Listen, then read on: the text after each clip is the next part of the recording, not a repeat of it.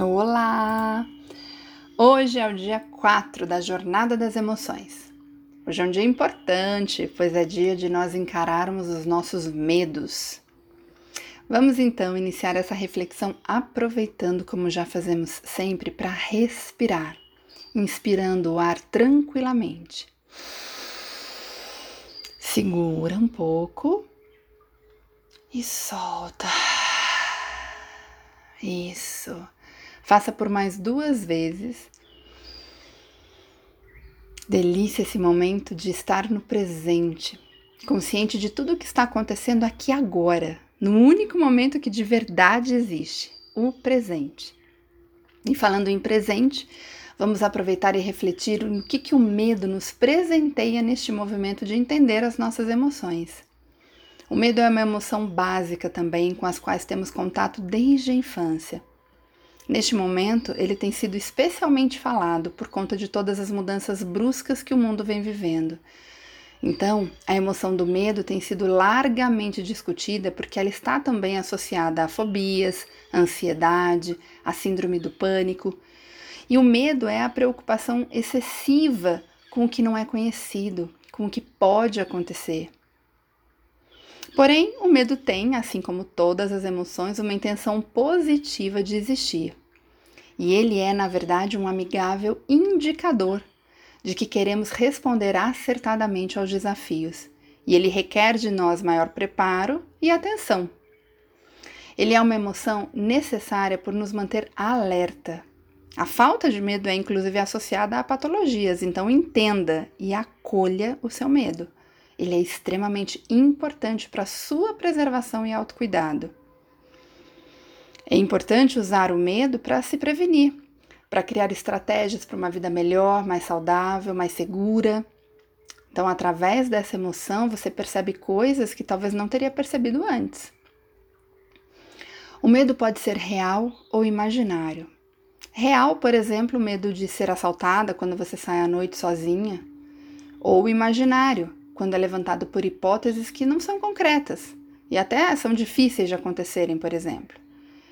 Então, por lidar com tanta complexidade e ser difícil de traduzir fielmente a quantidade necessária ideal para o nosso equilíbrio, as pessoas navegam nessa emoção numa linha tênue de sensações, que, se exagerada, pode se transformar muitas vezes num tormento impedindo que você evolua, que você se arrisque e que faça coisas que precisa para conquistar mais recursos, mais felicidade, enfim. Você pode ter medo de mudar de emprego, de se relacionar, de perder a saúde, as pessoas com quem você ama e etc. Tem pessoas, inclusive, que desenvolvem medos e fobias com animais, baratas, e isso vai muito além do nojo. É como se esse ser tivesse o poder de acabar com a pessoa, mesmo, é algo muito forte, muito negativo. Então, o medo gera uma energia realmente forte e por isso é importante você aprender a lidar com ele, para poder canalizar essa energia para que ela possa cumprir as duas funções fisiológicas que ela produz, ou te paralisar ou te fazer agir, por exemplo, na fuga para correr. Muito importante você entender como funciona esse medo dentro de você. Porque quando você tem um sonho, um desejo, por exemplo, de amar, ser amada, ou de viver mais tranquila, ou de empreender, ele pode te paralisar.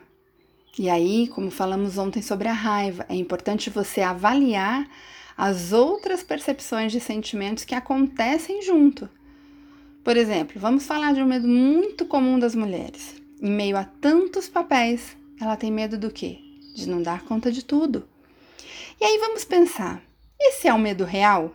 Não dar conta neste momento, por exemplo, na pandemia, esse é o medo verdadeiro? Ele é real? Neste caso, sim, porque essa fase existe, você a viveu, está vivendo. E aí você pode pensar, mas quais são as consequências reais disso? Ah, então as coisas não vão sair perfeitas como eu desejo. E aí você questiona, tá, mas e daí se não acontecer tudo? O que é que tem de problema de verdade?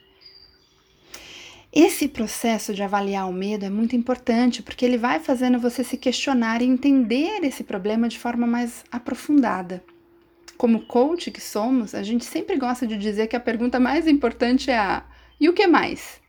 Porque ao responder isso em cada resposta, você vai aprofundar o seu autoconhecimento e a sua autoconsciência. E vai também aprender a entender os recursos que você tem dentro de você. Porque se você está com medo, vai com medo mesmo. Mas sempre se permita viver, se permita errar, se permita aprender, aproveitando a proteção que o medo te traz, mas sem se tornar impedida de agir. Apenas fique prevenida. O medo às vezes está vinculado à sua autoconfiança, e é por isso que olhar para ele é um exercício fundamental para que você mantenha confiante e prevenida sobre o que vai acontecer na sua jornada.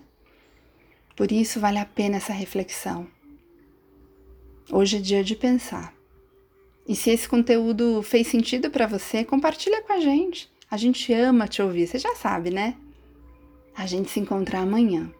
Um beijo carinhoso. Namastê.